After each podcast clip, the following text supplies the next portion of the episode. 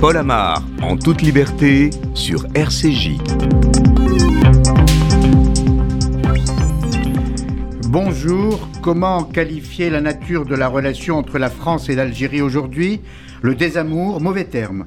Il n'y a jamais eu vraiment d'amour entre les deux pays. Le ressentiment, plus approprié. Ressentiment algérien qui attend toujours de la France le grand pardon pour avoir colonisé l'Algérie. Ressentiment français qui attend toujours de l'Algérie ne serait-ce qu'un petit pardon pour les massacres des pieds noirs et des harkis avant et après l'indépendance. Le déséquilibre, sans doute. Plusieurs millions de Français d'origine algérienne ou d'Algériens vivent aujourd'hui en France. Quelques milliers de Français à peine vivent aujourd'hui en Algérie. Voilà pourquoi la relation déplorable aujourd'hui entre la France et l'Algérie tient plus de la crise que du malentendu. Crise politique, les présidents des deux pays s'expriment désormais en langage fort peu diplomatique. Crise économique, les investisseurs français ne sont plus les bienvenus. Crise mémorielle enfin, la France veut tourner la page d'une histoire tragique. L'Algérie estime que cette page reste encore à écrire. Cette crise a-t-elle atteint un point de non-retour? Nous poserons la question à nos invités. Dorothée Schmitt, de l'Institut français des relations internationales, spécialiste des questions méditerranéennes. Enrico Macias, affecté par ses rendez-vous manqués avec l'Algérie de son enfance. Enfin, Benjamin Stora, historien français né en Algérie, qui plaide inlassablement pour la réconciliation. Paul Amar, en toute liberté, sur RCJ. Bonjour Dorothée Schmidt, merci d'être là. Vous êtes spécialiste des questions méditerranéennes. Votre expertise sur les causes et conséquences de cette crise nous intéresse. Mais avant de vous écouter, revenons avec vous, Églantine Delalleux, sur les raisons d'une telle dégradation des relations entre les deux pays, dégradation inattendue. Euh, tant Emmanuel Macron s'était montré plus que bienveillant euh, à l'égard de l'Algérie, d'abord comme candidat à l'Élysée, puis comme président au début de son quinquennat. Et oui, tout avait pourtant bien commencé entre Emmanuel Macron et l'Algérie en pleine campagne présidentielle en février 2017 et en déplacement à Alger, il avait tenu des propos inédits. La colonisation fait partie de l'histoire française. C'est un crime. C'est un crime contre l'humanité, c'est une vraie barbarie. Et ça fait partie de ce passé que nous devons regarder en face en présentant aussi nos excuses à l'égard de celles et ceux euh, vers lesquels nous avons commis ces gestes. Quelques mois après, en tant que jeune président, Emmanuel Macron martelait sa volonté de créer un fonds bilatéral d'investissement pour accompagner l'ouverture de l'économie algérienne. Rapprochement économique, mais aussi volonté d'apaisement politique. oui, en juillet 2020, Emmanuel Macron confie à Benjamin Stora, qui sera sur notre plateau, une mission sur la mémoire de la colonisation et de la guerre d'Algérie, avec pour but de réconcilier les peuples français et algériens. Un rapport remis en janvier 2021 qui recommande une série d'actes symboliques, mais ni excuse ni repentance. Alger rejette alors ce rapport, reprochant l'absence de reconnaissance officielle par la France des crimes de guerre perpétrés pendant les années de l'occupation de l'Algérie. Et ces tensions vont aller crescendo avec l'annulation d'une rencontre franco-algérienne qui était prévue au sommet. Et oui, une visite du Premier ministre Jean Castex en Algérie est reportée au dernier moment, officiellement pour raisons sanitaires, mais en off, certaines sources font part de l'agacement d'Alger de voir la délégation française réduire le nombre de ses ministres. Certains ont aussi mis en cause la création d'un comité de soutien de la République en marche à Dakhla, dans l'ancienne colonie espagnole réclamée par le Maroc, une ligne rouge pour l'Algérie qui avait soutenu les indépendantistes de ce territoire. Et l'on passe ainsi du rapprochement économique souhaité à l'éloignement économique. Et oui, Paul, en effet, l'Algérie s'ouvre à d'autres pays que la France sur un plan économique comme la Turquie ou l'Italie. Certains entrepreneurs algériens ont même annoncé vouloir stopper tout partenariat et projet avec des entreprises françaises. Et des nouvelles turbulences sont apparues euh, en septembre avec la réduction des visas euh, délivrés par la France, euh, euh, réduction assortie de propos très forts d'Emmanuel Macron. Et pour cause, Emmanuel Macron avait affirmé que l'histoire sur la guerre d'Algérie s'appuyait sur un discours de haine anti-France et que l'Algérie s'est construite sur une rente mémorielle après son indépendance. En réaction, l'Algérie a rappelé son ambassadeur début octobre et interdit dans la foulée le survol de son territoire par des avions militaires français. Un possible retour de l'ambassadeur d'Algérie en France sera seulement possible, je cite le président algérien, lorsque Paris respectera totalement l'État algérien. Merci Églantine Dorothée Schmitt. Je l'ai dit euh, au tout début de cette émission, vous êtes spécialiste des questions méditerranéennes au sein de l'IFRI, l'Institut français euh, des relations internationales. Est-ce que vous qualifieriez euh, la crise actuelle de crise majeure? D'abord, ce que je trouve très intéressant quand on fait le récit de la crise actuelle, c'est qu'on a un peu l'impression d'assister à une pièce de théâtre contemporain à laquelle on ne comprend rien. Et je pense qu'il y a plusieurs explications à ça. D'abord, on a un passif énorme. On a des communautés qui sont clivées, et c'est précisément ce qu'Emmanuel Macron a essayé de, réparer avec son espèce d'initiative envers la jeunesse qui mettait des harkis, des pieds noirs et des enfants issus de l'immigration algérienne arabe ensemble. Euh, et puis on a euh, un président de la République française qui aussi fait vraiment fi des usages diplomatiques, alors qu'ils sont extrêmement, et c'est un terme qu'il a employé, un fossilisés avec l'Algérie. On a des protocoles avec l'Algérie pour éviter tout débordement de sensibilité qui sont très très très coincés finalement depuis des années. Là, Emmanuel Macron a décidé de tout secouer. Un des problèmes, à mon sens, et ça euh, on, le voit aussi sur l'ensemble de sa diplomatie africaine, c'est qu'il parle justement de réconcilier les peuples, c'est-à-dire qu'il passe au-dessus de la tête ou en dessous de la tête des gouvernants. Donc ça, mm. en Algérie, ça fonctionne pas parce que le système est extrêmement pyramidal et que la relation, elle est d'abord entre les chefs d'État, les sécurités, les appareils militaires. Et donc, c'est très compliqué d'arriver à faire fi de tout ce qui se passe au niveau de la société civile euh, si on évite comme ça les gouvernements. Et ça aurait dû fonctionner parce qu'il y a un mystère. 2017, euh, il est candidat. Il a un mot qu'aucun président, il n'est pas encore président, mais il va le devenir, il a une formule qu'aucun président de la République française n'a osé euh, crime contre humanité à propos de la colonisation française. Donc ah, on est là dans, une lune de miel qui passe quelques années plus tard avec le même président, le même homme, à la lune de fiel. Euh, c'est arrivé comment? C'est arrivé à mon sens parce que Emmanuel Macron a une façon de concevoir l'histoire et de, euh, de réfléchir sur l'histoire qui est à la fois un peu technocratique, très globale, et qui parfois, comme je le disais, fait fi des sensibilités. Donc là, sur l'Algérie, il a très bien compris quels étaient les éléments essentiels. Donc d'un côté, euh, cette idée que, et il l'a fait pour la commémoration euh, qui est du week-end dernier, euh, répéter que la République française a commis des crimes inexcusables en Algérie, mais d'un autre côté, prendre soin aussi de toute la communauté pied noir qui s'est sentie complètement abandonnée, des harkis aussi. Donc ça nous donne un discours qui est totalement contradictoire, parce qu'en réalité, ça prendrait beaucoup de temps d'arriver à réconcilier toutes ces mémoires, et le président de la République travaille à partir d'éléments qui ne sont pas son expérience personnelle. Donc il y a quand même une difficulté vraiment à, à sentir l'endroit par lequel ça pourrait marcher. Vous parlez l'arabe? J'ai fait beaucoup d'arabe, mais je travaille maintenant essentiellement sur la Turquie, que vous avez mentionné tout à l'heure. Parce que euh, vous, nous auriez aidé à essayer de traduire le en même temps en arabe. Ah oui. Parce qu'apparemment, euh, à vous entendre, les, Algériens ne comprennent pas le en même temps. Ah, les Algériens pratiquent aussi beaucoup le en même temps, malgré tout, puisque la relation avec la France, elle reste très importante. On est quand même le deuxième fournisseur, deuxième client de l'Algérie, du point de vue économique. On a des investissements en France, français en Algérie qui, ont, qui n'ont cessé de croître jusqu'à la pandémie de Covid-19. Mais là, qui pour le, pour le coup, diminue parce que ah les investisseurs français sont très inquiets. Les Algériens disent qu'ils veulent rééquilibrer leurs mm. relations économiques extérieures et ça, la France est confrontée à ça dans beaucoup d'autres contextes. C'est-à-dire qu'on a quand même des puissances émergentes. C'est pour ça que l'Algérie est tellement importante. C'est quand même un, énorme pays.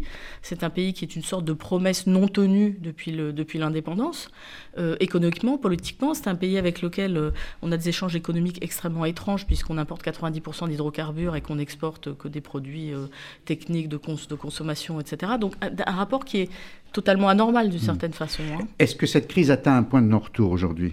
Non, non, je pense pas. Parce qu'elle me semble beaucoup plus sévère qu'à l'époque d'autres euh, présidents, même Nicolas Sarkozy. Oui, mais alors le pari de Macron, c'est que ce sont des crises salutaires et qu'on va arriver à les surmonter. Ah. Ce qui est intéressant, c'est que ça a fait quand même bouger beaucoup de lignes aussi et qu'il faut surtout pas obliger de voir l'Algérie aujourd'hui, y compris cette crise avec la France, dans le cadre du du fonctionnement de la diplomatie algérienne elle-même et de tous les défis que le président Tebboune doit saisir aujourd'hui, avec l'idée que quand même l'Algérie doit assumer aussi son rôle de puissance en Afrique. C'est très compliqué parce qu'ils sont très ambivalents sur beaucoup de sujets. Mmh. Ils ont quand même organisé une conférence sur le terrorisme sahélien euh, l'été dernier. Ils sont dans une crise verte avec le Maroc qui lui aussi est en pleine reprise de possession de ses moyens et qui est en train de provoquer des crises avec tous les partenaires européens successivement.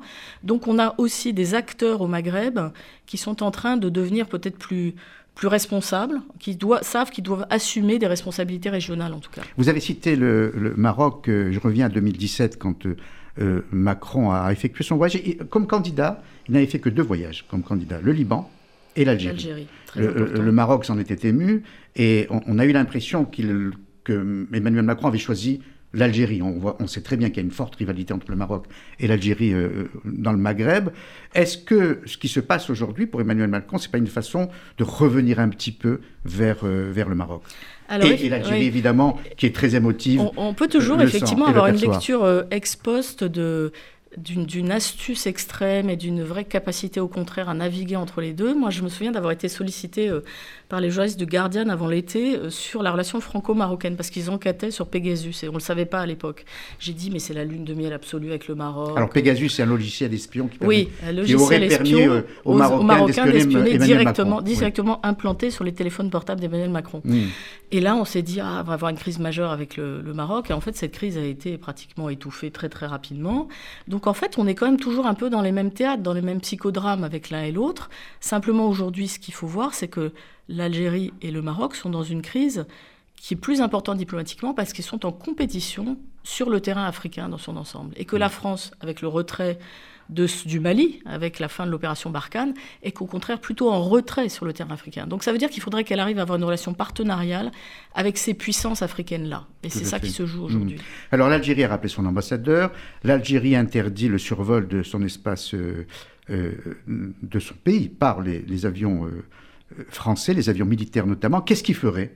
Que l'Algérie décide de renvoyer son, son ambassadeur ici. Euh, qu'est-ce qui ferait que les avions militaires puissent à nouveau survoler euh, l'Algérie? Alors, moi, je ne suis pas dans la, discussion quotidienne hein, entre les deux. Je suis certaine que les canaux ne sont pas du tout rompus. Au contraire, je pense qu'il y a ah. beaucoup, beaucoup de discussions qui se passent. Le fait de s'engueuler, c'est déjà une façon de ah se parler. absolument, parce que là, on a quand même un, ping-pong qui est extrêmement impressionnant quand on observe les déclarations des uns et des autres. Et vous parliez des codes, Respecter euh, ma souveraineté, respecter la mienne, euh, attention, ça ne va pas se passer comme ça. Donc, euh, donc on a des mouvements d'humeur. On est aussi coutumier de ça du du point de vue des Algériens, quand même, à avoir des, réactions qui sont très sèches, effectivement. Mm. Euh, je crois que c'est pour faire comprendre à Emmanuel Macron quelles sont les limites. C'est vrai que euh, le propos sur euh, l'inexistence de la nation algérienne avant la colonisation, ça, c'est quelque chose qui a quand même appuyé sur un point, enfin, qui a, qui a soulevé un point historique euh, totalement inédit, effectivement. Bah, qui se fonde sur une réalité. Oui, mais qui était quand même d'une extrême maladresse diplomatique. Peut-être, mais Benjamin Stora sera notre invité tout à l'heure. Euh, je, pense qu'il nous confirmera que les Algériens, euh, les arabo-musulmans, pardon, euh, ont fait partie d'une vague de colonisateurs, euh, les Phéniciens, les Romains, euh, puis les Ottomans après les Arabes. Oui, ça ne veut, pas, veut pas dire qu'il n'y avait pas un territoire algérien qui avait une unité particulière parce qu'il a été identifié. Un territoire berbère. Un territoire berbère, mais je dis algérien parce que c'est le, le terme aujourd'hui. Mais c'est un territoire qui avait été identifié comme territoire d'administration à part entière par les, colonisateurs successifs, hmm. ou en tout cas par les empires successifs. Et en tout cas, euh, on voit très bien que Emmanuel Macron, là, a a été pris au jeu de cette sensibilité. C'est-à-dire que lui-même, il est extrêmement susceptible. On le voit aussi dans beaucoup d'autres euh, occasions. Absolument. D'un mot, euh, en tout cas, merci pour cette analyse très, très pertinente de la situation. D'un mot, vous, vous êtes plutôt confiante. Ils vont se reparler, se rapprocher. Ah, je crois qu'ils sont obligés de s'entendre. C'est des partenaires économiques trop importants, des partenaires en termes de sécurité trop importants. Euh, on sait qu'aujourd'hui, le Maroc a dépassé l'Algérie en termes d'achat d'armes pour la France, mais c'est quand même des clients qu'il ne faut hmm. pas négliger non plus. Merci beaucoup, Dorothée Schmidt. Je rappelle que vous êtes experte des questions méditerranéennes et là vous vous intéressez maintenant à la, à la Turquie. Le jour où on parlera de la Turquie, on vous réinvitera volontiers. Et vous êtes euh, membre de l'IFRI, l'Institut français des relations internationales. Merci encore.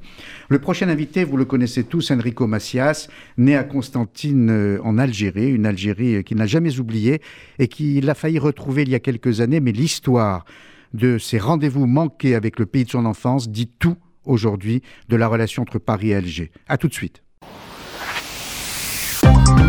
Paul Amar, en toute liberté, sur RCJ. Bonjour Enrico Macias, euh, heureux de vous accueillir sur RCJ. Vous êtes euh, actuellement en Israël et vous avez bien voulu évoquer avec nous un sujet qui vous tient à cœur, la relation si euh, tumultueuse entre la France et l'Algérie. Vous en savez quelque chose vous auriez tant aimé retourner dans le pays de votre enfance et vous aviez été si heureux à l'idée d'être invité. Mais cette invitation avait été annulée au dernier moment et c'est l'histoire d'un rendez-vous manqué, Didier Caramallo. Au printemps 2000, invité par le président Bouteflika, Enrico Macias annonce son intention de retourner en Algérie pour une série de concerts. Mais la tournée de l'enfant de Constantine est finalement annulée à la suite de menaces terroristes.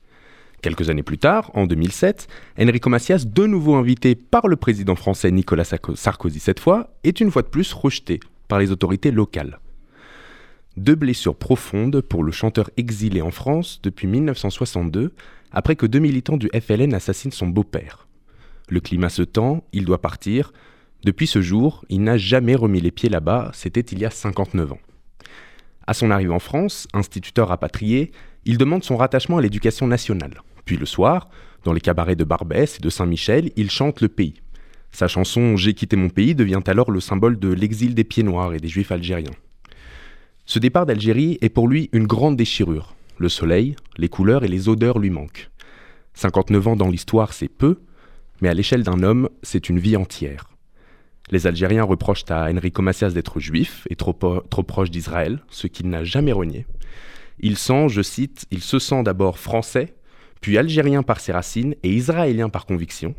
L'Algérie ne change pas, dit-il, mais les hommes qui la gouvernent, oui, et dans le monde arabe, on a brûlé ses disques, on l'a répudié, cet impossible retour d'Enrico Macias au pays est bien plus qu'une histoire personnelle, c'est aussi le symbole des relations franco-algériennes tendues.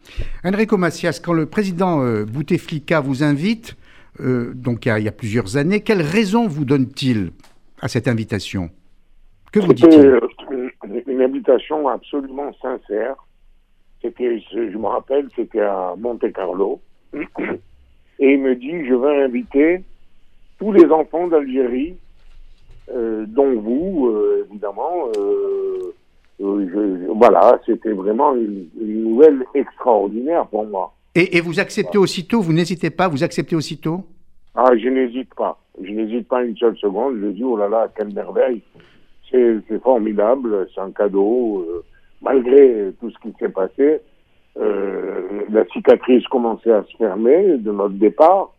Et puis d'un coup, euh, le président Bouteflika m'invite, euh, je, suis, je, suis, heureux, je prépare mes valises, je prépare tout. Et, et je, je, je, me souviens très bien d'ailleurs de votre réaction à l'époque. Vous étiez si heureux à l'idée de partir. Toutes les interviews que vous donniez à la presse, elles étaient fort nombreuses, parce que la presse avait donné un très gros retentissement à cette invitation. Toutes les interviews, vous disiez votre bonheur d'y aller, mais très vite, très vite des Algériens ont montré leur hostilité euh, à, ce, voyage et à votre présence sur le sol algérien. Et, parmi eux, il y avait quand même des, gens de haut rang, enfin des personnalités importantes même. Oui, c'est vrai, c'est vrai. Mais quand on a annulé euh, l'invitation, j'étais euh, bouleversé, quoi. ma, ma, cicatrice, comme je vous l'ai dit, qui commençait à se refermer, s'est rouverte. Et euh, c'était, euh, j'aurais préféré que rester euh, dans l'état où j'étais avant l'invitation. Oui, tout à fait. D'ailleurs, tout à fait.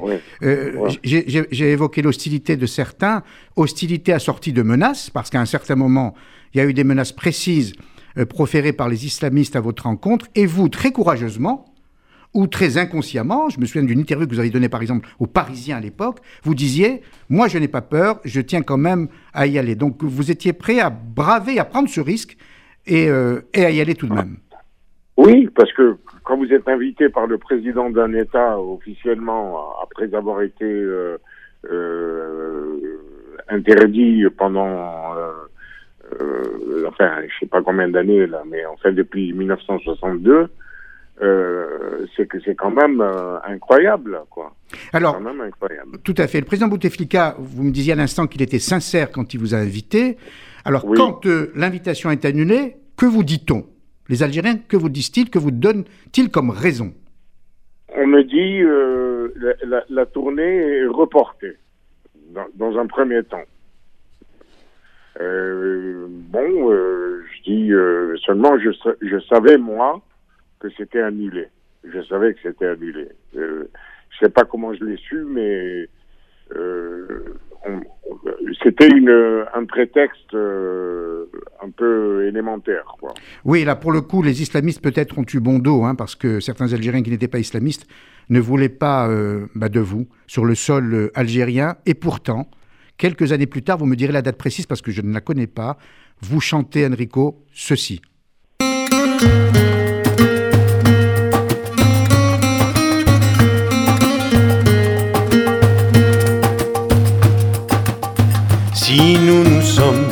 Tant aimés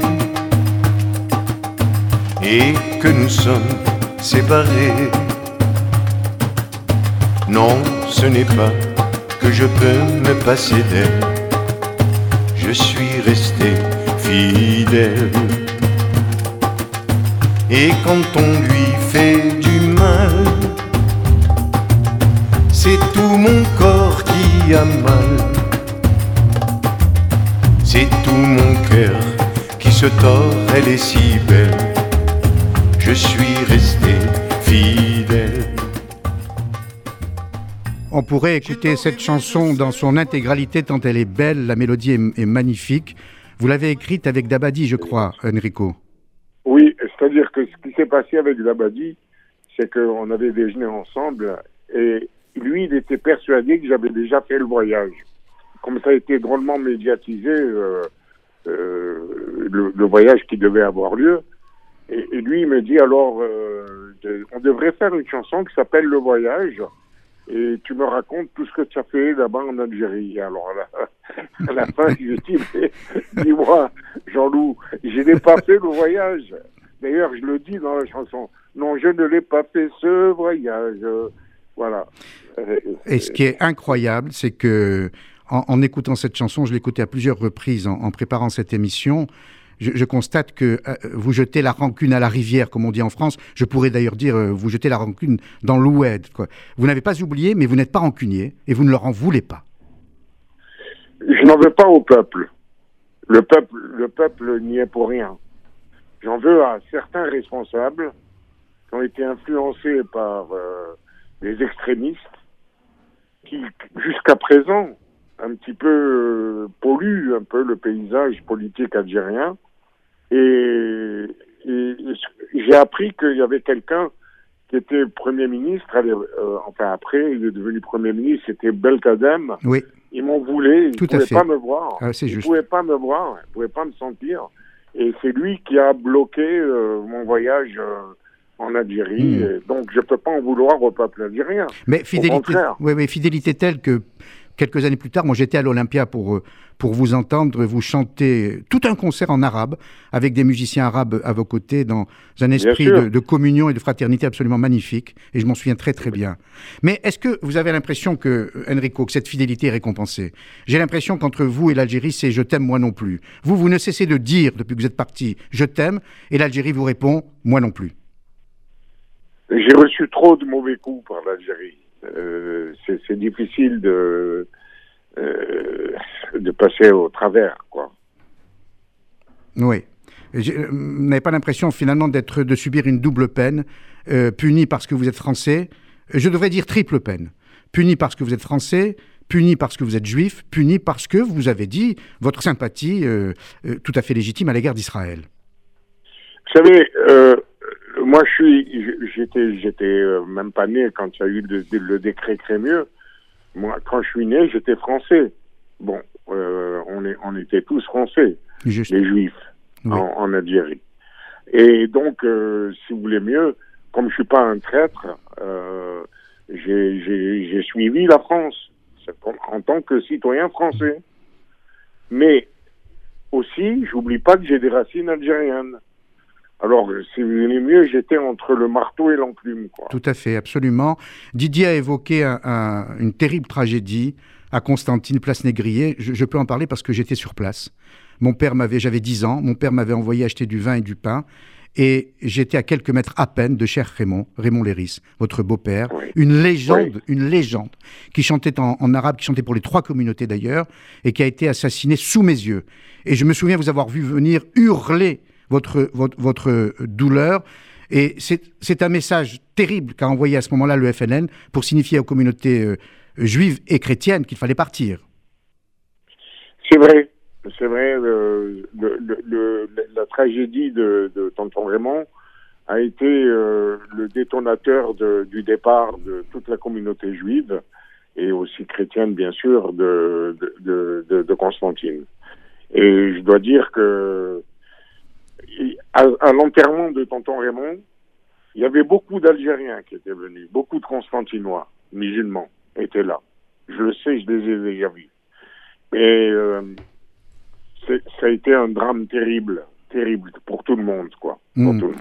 Euh, Enrico, si les relations euh, devaient s'améliorer entre la France et l'Algérie, si par bonheur le président nouveau, je ne parle pas de l'actuel, ce serait improbable, mais si le président nouveau algérien vous invitait, est-ce que vous iriez? Est-ce que vous diriez oui? Ben euh, oui, bien sûr, mais euh, je ne dis jamais non, mais vu mon âge, ça me paraît un peu euh, presque impossible. Alors, vu votre âge, longue vie, longue vie Enrico et bonne tournée en Merci. Israël. Merci beaucoup Merci. d'avoir répondu Merci. à, notre question, à nos Merci questions. Paul, merci, merci. Et à, merci. à très Euh, bientôt. on est unis par toute cette histoire, Absolument. moi, parce qu'on Ah. est parents, d'abord, Oui. Oui. que tout le monde sache qu'on est, On est qu'on cousins, un peu tout à fait. cousins, hein, par nos grands-parents. Tout à fait. Et puis aussi, euh, euh, aussi par notre histoire. On a vécu la même histoire, toi et moi. Alors donc, euh, tu vois, je suis, je suis content que, que tu m'aies interviewé à ce sujet-là. Je, j'en ai tellement marre que j'ai accepté l'interview avec toi, mais plutôt que euh, avec quelqu'un d'autre. Voilà. Merci beaucoup Enrico et belle Voilà. tournée et longue vie. Merci, merci bien, Paul. Toi aussi, je Merci. t'embrasse. Moi aussi. Au revoir. J'ai tant rêvé de ce voyage. On m'a défendu le passage. Moi qui n'avais dans mes bagages. Bonjour euh, Benjamin Stora, merci d'avoir euh, répondu à notre invitation. Alors n'y voyez aucune malice euh, de ma part.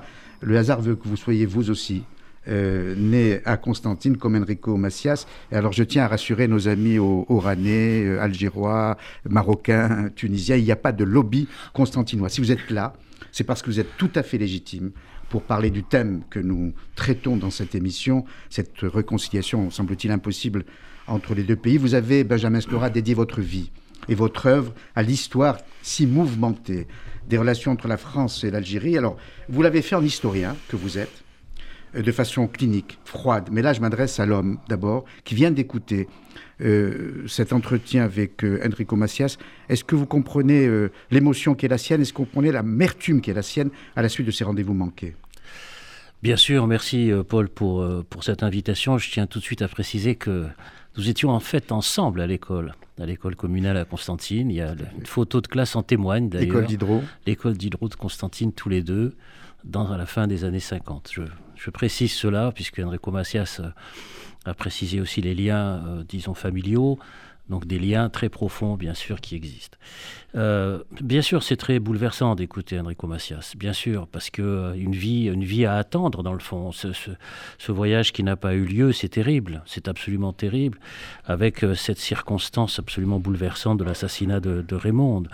À Constantine, moi j'y étais aussi, hein, place Négrier, Souk al-Asr, comme on dit en arabe, et j'étais aussi à l'enterrement de Raymond, et ce jour-là, il faisait pas très beau d'ailleurs ce jour-là, et mon père m'a dit, euh, tu vois mon fils, même Dieu pleure, à propos de, de cortège qui suivait, et il me disait ça, et j'avais 11 ans à l'époque, donc je m'en souviens très bien. Donc c'est quelque chose qui est inscrit, euh, qui est inscrit dans mon histoire, dans, dans mon histoire personnelle, dans ma, dans ma tragédie personnelle et familiale. Donc c'est pas des choses qui peuvent s'effacer, c'est pas des choses qui peuvent s'oublier.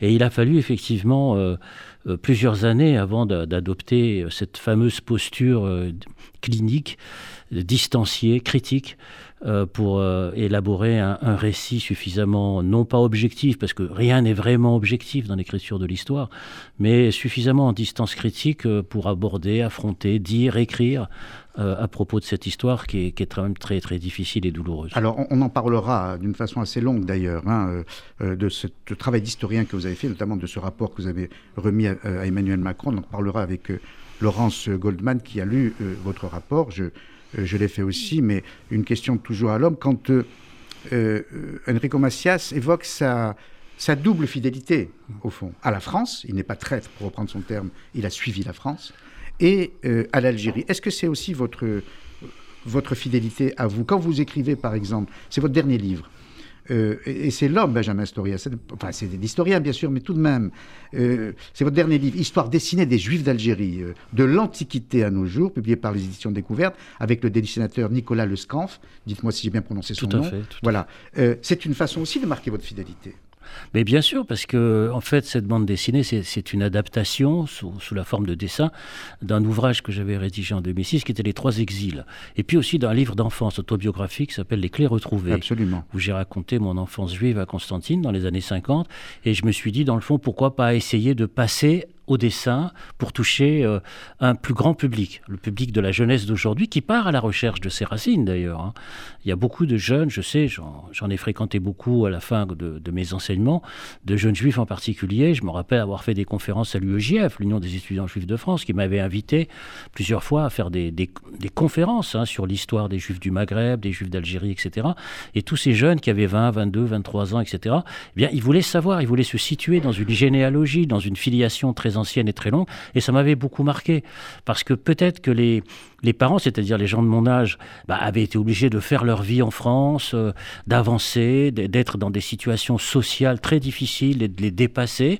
Bah, ce sont les petits-enfants, en fait, qui ont besoin de retrouver des repères. C'est- c'est- et c'est pour eux, dans le fond, que je m'adresse, dans ce travail nouveau, euh, cette histoire dessinée euh, des Juifs d'Algérie Mm. par la bande dessinée. Donc une manière, effectivement, de rester fidèle et de transmettre quelque chose. Tout à fait. Ça, c'est le professeur des universités euh, euh, qui parle. Et il y a un point extrêmement important, justement, en destination de ces jeunes qui ne le savent pas. Euh, et même parfois les aînés ne le savaient pas non plus.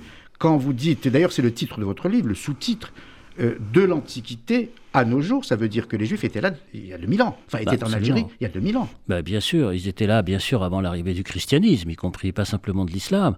Donc c'est une ancienneté, euh, disons, millénaire. hein. Euh, Alors il y, a beaucoup, il y a évidemment beaucoup d'épisodes que je retrace dans cet ouvrage. Le plus célèbre, c'est bien sûr euh, l'épisode à la fois légendaire, mythique, mais aussi réel, qui est celui de la Caïna, c'est-à-dire de la reine des Aurès, hein, qui s'est opposée à l'avancée des cavaliers arabes. Et de a- quelle façon enfin et de quelle façon bon, qui est, qui est, qui est d'ailleurs maintenant reconnu de plus en plus Oui. hein, en Algérie et en Il y a un Tunisie. très joli livre de Nebo, Didier Nebo, qui a été écrit. Tout à fait. sur Didier. Nebo a écrit un très beau livre Oui, sur la. Caïna.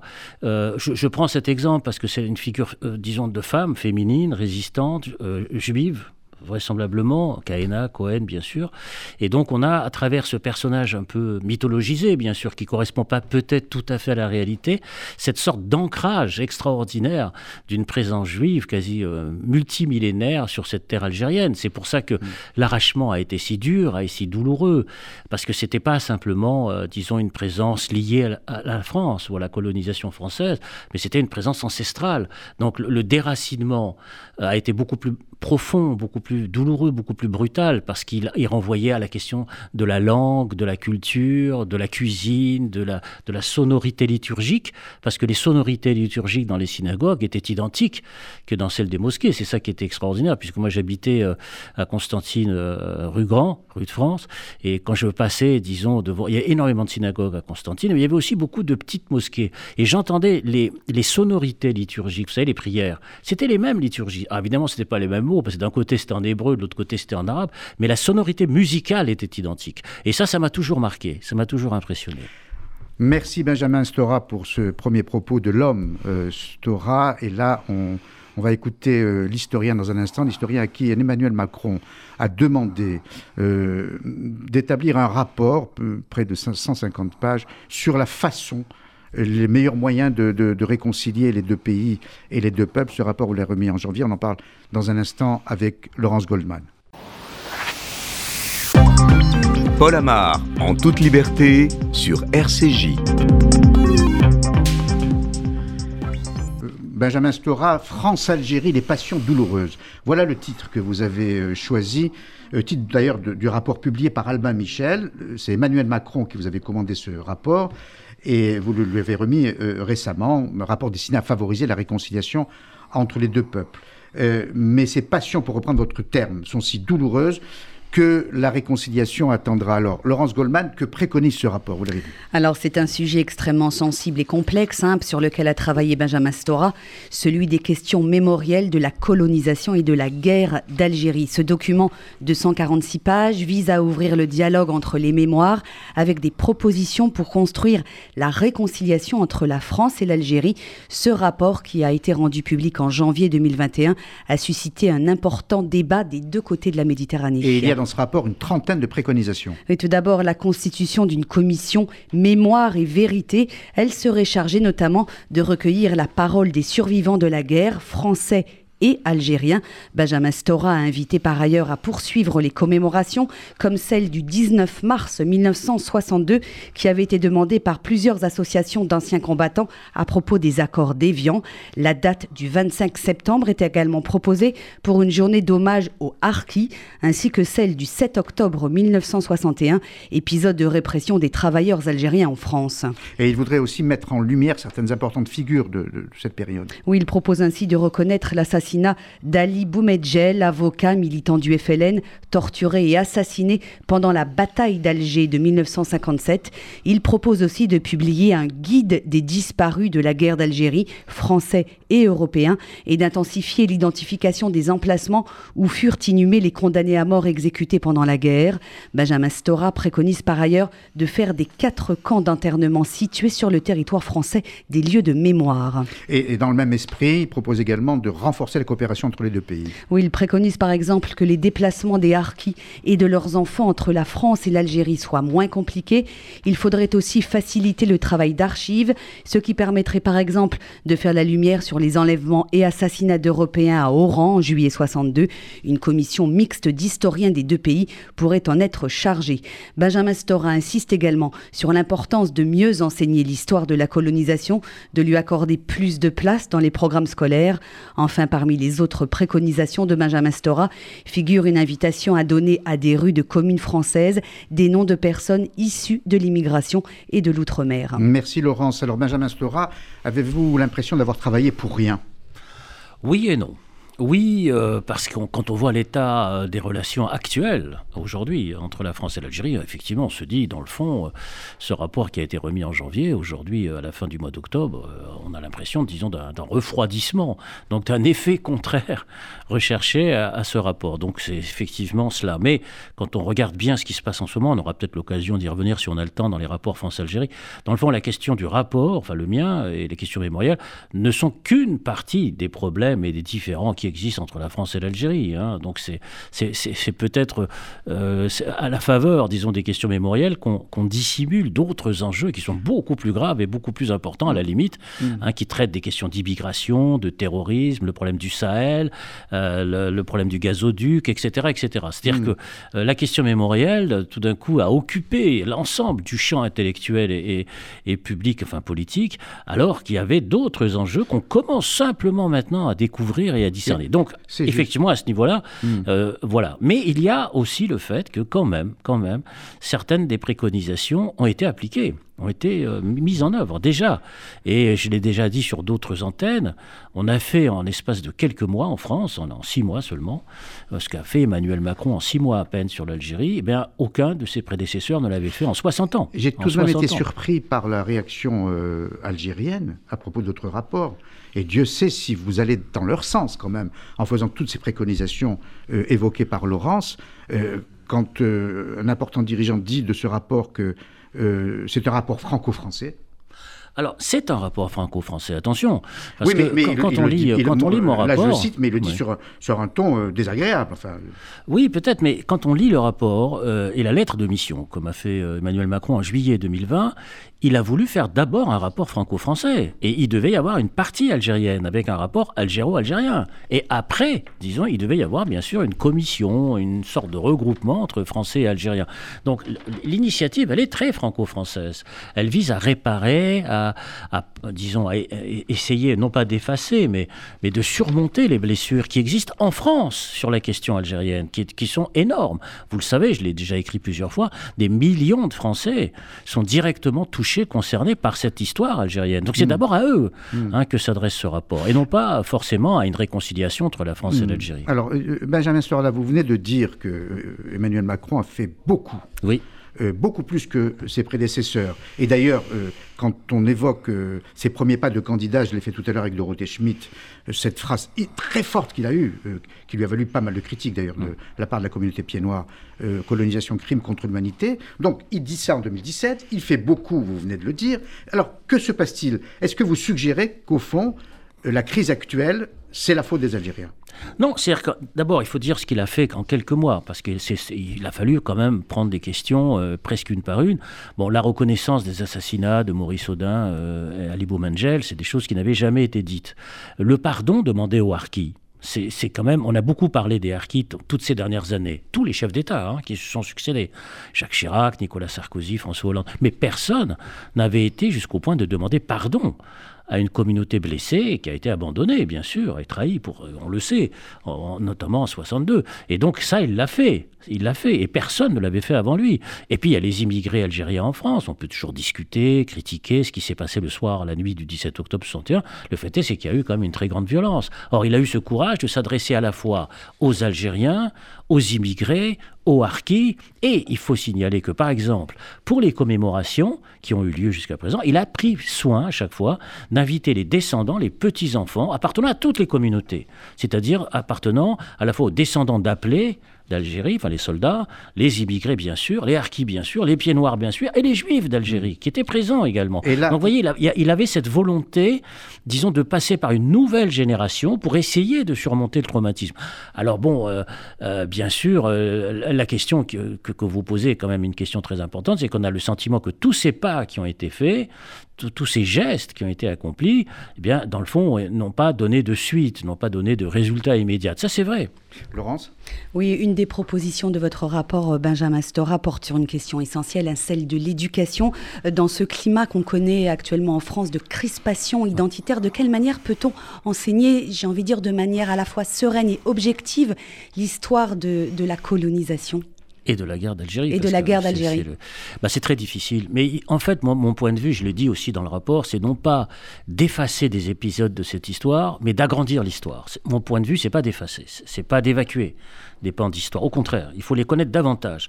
Et dans leur complexité, leur spécificité. Bon, Parlons ici euh, sur la radio, euh, sur, sur, sur RCJ, le fait de l'histoire des Juifs d'Algérie, par exemple. C'est très important. On parlait par rapport à la réciprocité algérienne sur cette question. Il est évident que pour moi, euh, la réciprocité algérienne, elle doit venir aussi de l'examen critique de leur propre histoire sur la place des Juifs d'Algérie dans leur propre histoire. Alors, vous voyez, quand on parle très concrètement des choses, il faut effectivement une réciprocité qui ne soit pas forcément des actes, des gestes précis euh, de reconnaissance, mais au moins de reconnaître qu'il y a une pluralité. Pardonnez-moi, je vais être un peu brutal, ils accueillent le Juif quand il est mort. Euh, Roger Hanin, qui a souhaité être enterré là-bas, accueilli avec les honneurs, mais mort. Oui, oui, c'est ce qu'on a vu. Et Enrico Macias rejeté vivant. Bah, espérons quand même que ce ne soit pas le cas pour Enrico Macias, bien entendu. Ah non, non, mais hein. il n'aura pas le même souhait que Roger Hanin, clairement. Oui, non, mais espérons que, vous voyez, que, que, son souhait de connaître, de, revoir la ville qu'il aime toujours, d'ailleurs, qui est la ville de Constantine, puisse s'accomplir. Enfin, fermons cette parenthèse. Bah, ce que je disais par là, c'est que la question de l'enseignement de l'histoire euh, en France ou même en Algérie, c'est la reconnaissance d'une pluralité d'histoires qui s'agrandissent. C'est-à-dire qu'on a effectivement eu dans l'histoire euh, entre la France et l'Algérie de multiples populations qui se sont croisées, qui se sont mélangées, qui se sont opposées aussi. Attention, je crois qu'il ne faut pas euh, voir les choses que d'une seule manière, entre paradis et enfer. Bon, il y a, y a un juste, une juste mémoire, comme disait Paul Ricoeur, qu'il faut avoir. À propos de mémoire, on voit bien que vous travaillez, je l'ai dit inlassablement, pour la réconciliation et pour obtenir ce que vous appelez vous-même, je crois, une mémoire commune. Mais y a-t-il vraiment une mémoire commune? J'ai l'impression qu'il y a deux mémoires qui s'opposent et qu'on ne pourra jamais faire le point de jonction. C'est encore, je renvoie à mon rapport. Dans mon rapport, je, n'écris pas qu'il y a la possibilité d'une mémoire commune, parce qu'il y a des imaginaires qui sont tellement différents. Hein, ça, c'est pas possible. C'est pour ça que moi, j'ai proposé de faire des travaux pratiques, c'est-à-dire de prendre des choses les unes après les autres et d'essayer d'avancer concrètement et non pas d'essayer de faire un seul discours général hein, où on traiterait de la question pour ensuite passer à autre chose. C'est pas possible de passer comme ça à autre chose. Il y a trop de blessures, il y a trop de problèmes, trop de sujets non traités. Par exemple, les cimetières. Les cimetières juifs d'Algérie, qui s'en occupe? Qui va s'en occuper? C'est des questions très... Je sais qu'il y a des associations comme la JOC, etc., qui se battent pour ça. Or, ces questions ne sont jamais discutées. On parle de choses très idéologiques, hein, très, euh, je veux dire, bon, euh, historico-politiques, mais il y a des choses très concrètes. Les disparus, les cimetières, les essais nucléaires, enfin, il y a plein de choses comme ça très concrètes qui ont été laissées en déshérence, en errance pendant des années, pendant 60 ans. 60 ans. Et donc, moi, mon point de vue, c'était de dire, on va pas faire un imaginaire commun, on va pas faire un manuel scolaire commun, mais on va essayer de trouver tout simplement des passerelles sur des sujets concrets. Brièvement, parce qu'il nous reste peu de temps, Laurence. Oui, est-ce que vous pensez que la France aujourd'hui est prête à affronter ce, passé, cette histoire coloniale extrêmement traumatique des deux côtés? Pour ce qui est de l'histoire du Vichy, ça a pris des dizaines et des dizaines d'années avant que la France regarde son passé en face. C'est très difficile, effectivement, parce que l'histoire, comme vous le savez, est un enjeu politique du présent, et surtout en France, qui est une terre d'excellence du politique et donc de l'histoire, où tous les candidats, naturellement, instrumentalisent l'histoire à leur profit. Et donc la tâche des historiens, elle est redoutable. Redoutable, parce qu'il faut à la fois écrire l'histoire et ne pas sombrer dans les mythes de l'histoire et dans les falsifications de Je l'histoire. rebondis sur le propos de Laurence euh, Vichy. Euh, Mitterrand-Kohl, on s'en souvient tous, la main dans la main, après la Seconde Guerre mondiale, après la Shoah. Est-ce qu'un jour, euh, on verra un président français, un président algérien, la main dans la main? Mais vous savez, vous venez de parler de Mitterrand-Kohl, je crois que c'était en 84, mais cinq ans ou six ans plus tard, on apprenait Mitterrand-Bousquet. Hein, C'est-à-dire le fait que, vous voyez, c'est compliqué quand même. hein. C'est-à-dire que c'est pas par un seul geste et par un seul discours qu'on va effacer, dépasser les, les- les- les brûlures du passé. C'est pas possible. Parce qu'on s'est aperçu que peu de temps après, eh bien, que les choses n'étaient pas si simples et que les gens qui avaient collaboré à Vichy étaient très près du pouvoir. Toujours, toujours. Et donc, euh, que les vichistes n'étaient pas et n'avaient pas été éliminés du pouvoir politique. Et y compris sur Et- le plan les intellectuel. vichistes euh, qui reviennent en force, les néo-vichistes. hein.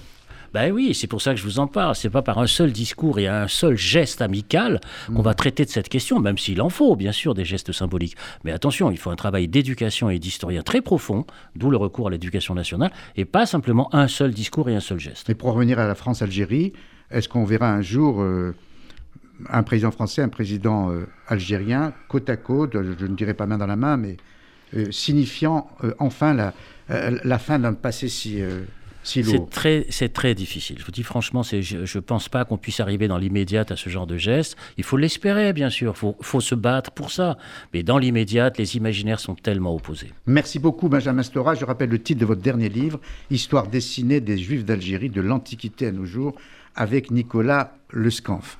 Merci encore. Place au dessin euh, hebdomadaire de Graham. Bonjour, Graham. Alors, les, Oui, nos auditeurs verront le dessin sur les réseaux sociaux euh, de RCJ. Je vous laisse le décrire, qu'on en comprenne le sens. Allez-y. Oui, alors. Donc oui, je vous ai fait un dessin aujourd'hui sur euh, l'écologie et plus particulièrement sur la gestion du réchauffement climatique en France. Donc voici le titre du dessin, gestion de la crise climatique. Et euh, le dessin est en deux parties cette fois. Et on voit dans un premier temps une centrale nucléaire qui dégage des vapeurs noires et dans un second temps cette même centrale mais avec un gros ballon rouge gonflable sur le dessus qui euh, emprisonne les vapeurs dégagées. Hmm. la, la centrale nucléaire est bien sûr un, un symbole de la situation énergétique de la France avec un président qui encourage fortement son utilisation. Et j'ai fait ce dessin pour souligner le fait que les mesures prises pour l'écologie sont souvent euh, très temporaires et pour rappeler que voilà, ce gros ballon rouge qui pour l'instant permet d'éviter euh, l'utilisation du charbon, du gaz et qui masque la dispersion des déchets en finira par euh, éclater pour euh, répondre cette euh, Voilà. Et il est- position encore plus violemment. Merci beaucoup, Graham. Il est très bon que la jeune génération soit présente dans cette émission. On voit votre sensibilité écolo à quelques jours du sommet sur le climat qui va se tenir à Glasgow le 31 octobre. Vous n'êtes pas très optimiste et on vous comprend. Merci encore. C'est la fin de cette émission. Je dois faire quelques. Je dois vous dire d'abord que l'Arche, puisqu'on parlait des Juifs d'Algérie, a consacré tout un numéro euh, remarquable d'ailleurs à l'histoire des Juifs d'Algérie.